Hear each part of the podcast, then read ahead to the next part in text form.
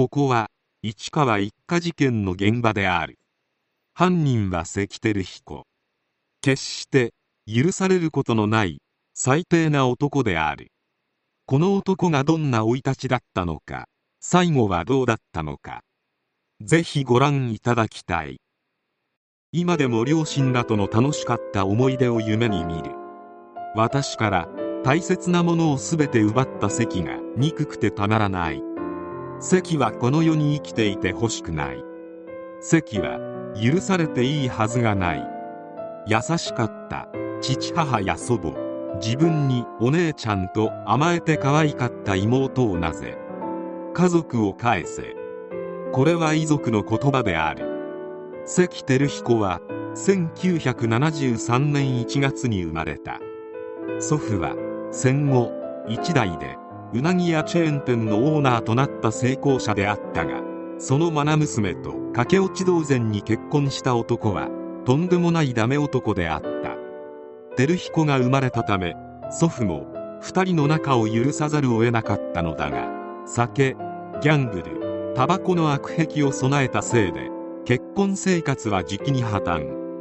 照彦は幼い頃からそんな父を見て育った。照彦は家を飛び出しその度祖父のもとへ逃げ込んだ。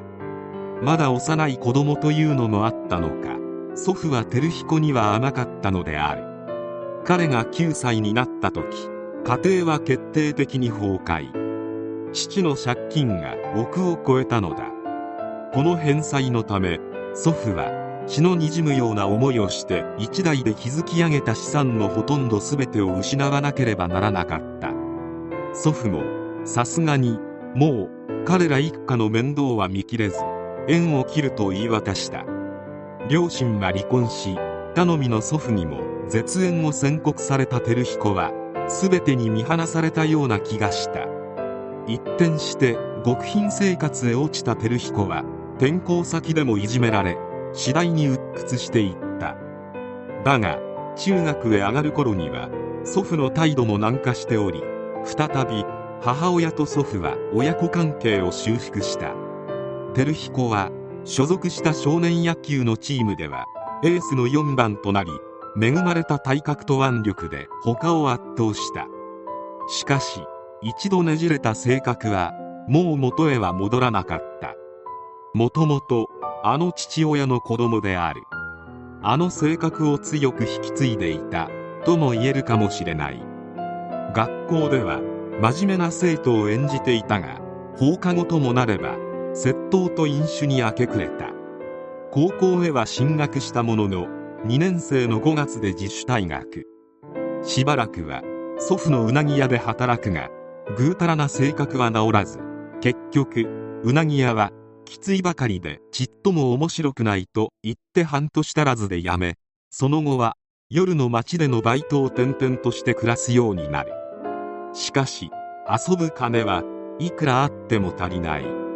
祖父の店へ侵入し売上金の120万を盗みその1ヶ月後また6万円を盗んだ。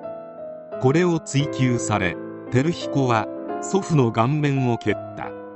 これにより祖父は片目を失明している。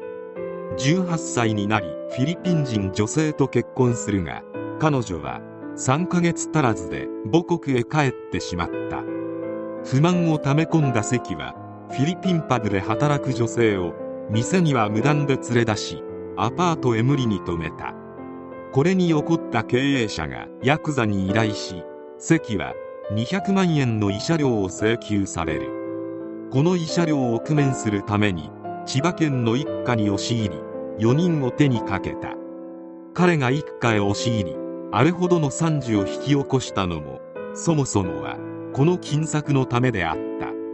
これだけのことをしてもなお関は大したことはないと高をくくっていた。というのも少年なら少年法により処罰は軽くなると考えていたからである。逮捕当時はこれで俺も少年院に帰か未成年ならどんな凶悪犯罪を犯しても少年鑑別所に送られてそこから少年院に入れられるだけだろう程度にしか考えていなかった。その理由は綾瀬コンクリート事件の犯人の少年たちでさえあれだけのことをやっておきながら無期懲役にすらなっていないことを知っていたからである。それなら俺の方が犯行は長期間ではないし犯行にあたって凶器一つ用意していないからまだ頭の中身もまともだという考えもあった。どうせ何年かしたら出る。そう信じていた関は出所後の生活設計のために母親に教科書や参考書辞書類を差し入れさせ勉学に励んでいた。しかしその考えも虚しく第一審の論告求刑で死刑が求刑され大きなショックを受けた。関は自らの行為を糾弾した検察官を逆恨みするなどまだ反省していなかったが第一審控訴審と相次いで同様の判決を受けたことでその罪の重さを思い知らされ身も凍る恐怖を知ることとなった。本気ですぐに出られると信じていたらしい。その後も関は幼少期に自分を折檻した父親ばかりか身を粉にして働き自分や弟の生活を支えていた母親や一代でうなぎ料理チェーン店を起こし孫の自分を可愛がってくれた祖父に対しても逆恨みする上に罵詈雑言を書き連ねた挙句面会中に反省のない態度まで見せるというありさま。ついに上告審に至るまで一度たりとも減刑されることなく刑が確定した。刑が確定してからの関の言葉がとても生々しい。もう一度死刑判決を受けて確定囚となっても当分は生かされていることになります。文字通り死ぬことで刑になるわけですからその時までは刑務所の懲役とも違って仕事をするわけでもなく償うこともできずにただ鉄格子の中で過ごすだけの毎日が待ち受けているのです。そして何年か過ぎて平成を取り戻した頃ある朝複数の刑務官の靴音が響き渡り近づいてきたと思ったら自分の棒の前で立ち止まる。独房の錠を回す金属音がしたところで本日刑の執行だと言われて連れて行かれる。いつか必ず来たるそんな日のために首を吊るされることが決まっているのに毎日今日か明日かと死の足音に怯えながら暮らさなくてはなりません。想像するのも嫌な生活です。これから先何年も死んでいくためだけにどうやって生きていけばいいのかも分かりません。外界から一切遮断されたコンクリートむき出しの韓国の中で一年中誰とも会話をせず希望を抱くことも許されず何年も何十年も狂わずにやっていく自信も持てないのです。死ぬことが怖くないと言えば嘘になりますがそれ以上に先のない毎日を怯えながら生きていかねばならないことの方が怖いです。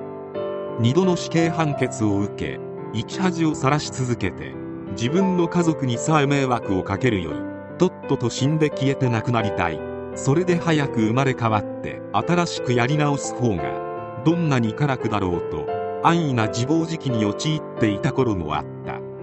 そんな僕を見た多くの人から死んでおしまいなどというのはずるい。生きて償うべきだと言われ生きていなければ感じられない苦しみを最後の瞬間まで味わい続けようと改めて決意した。何もできないまでも最後まで生き抜いて罪をあがなえる方法を模索したい。僕の経験を反面教師として役立ててもらえばこの世に生まれてきたことに少しでも意味があったと言えるかもしれません。正直最後は苦しんでいたのかと思うと少し留飲が下がる思いである。もう二度と人として生まれてこないでほしい。